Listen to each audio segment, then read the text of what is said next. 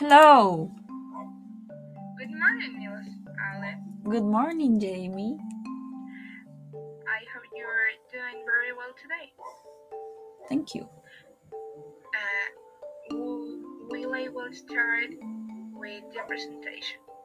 My name is Jamie Salazavia, and I will be a, the director and manager of the Versace I Catwalk this year.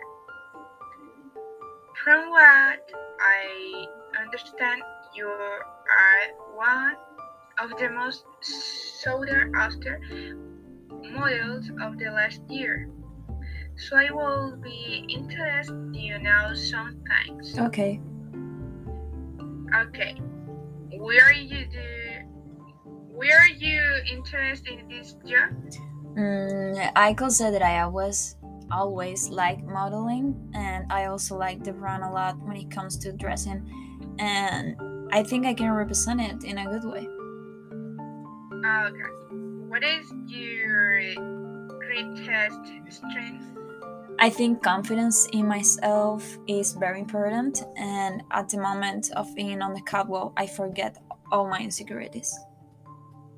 Uh, your biggest weakness? I don't have I'm perfect. I'm just kidding.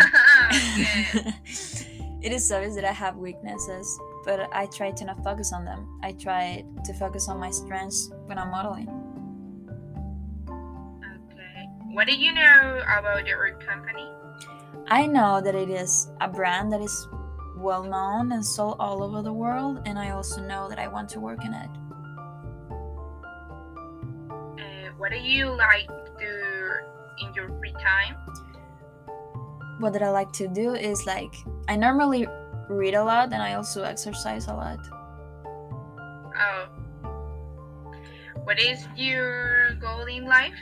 I don't think I have a goal in my life. Well, actually, I know I have a goal in my life, but I just try to live and be as stable as possible. But I think that being good with myself and being happy with that is a goal for me.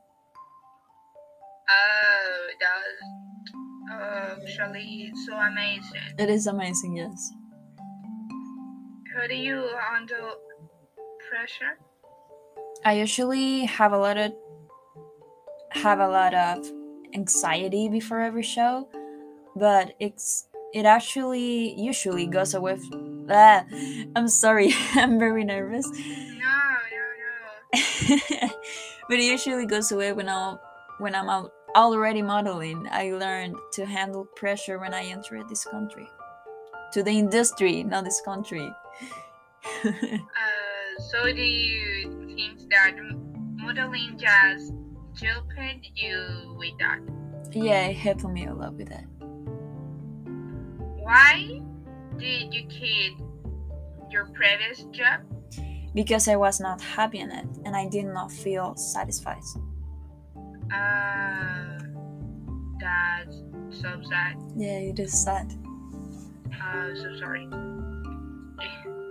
Can you feel unsuitable person to represent this brand?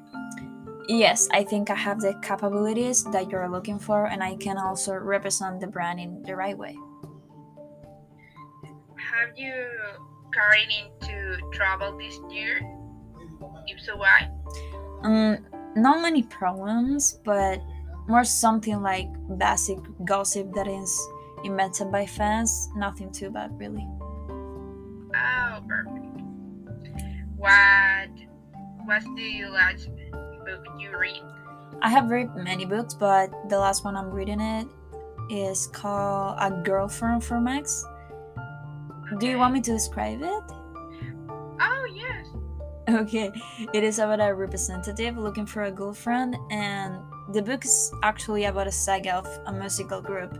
There's like 10 or 11 books in total, and this is the last book in the series, so I'm very excited about it.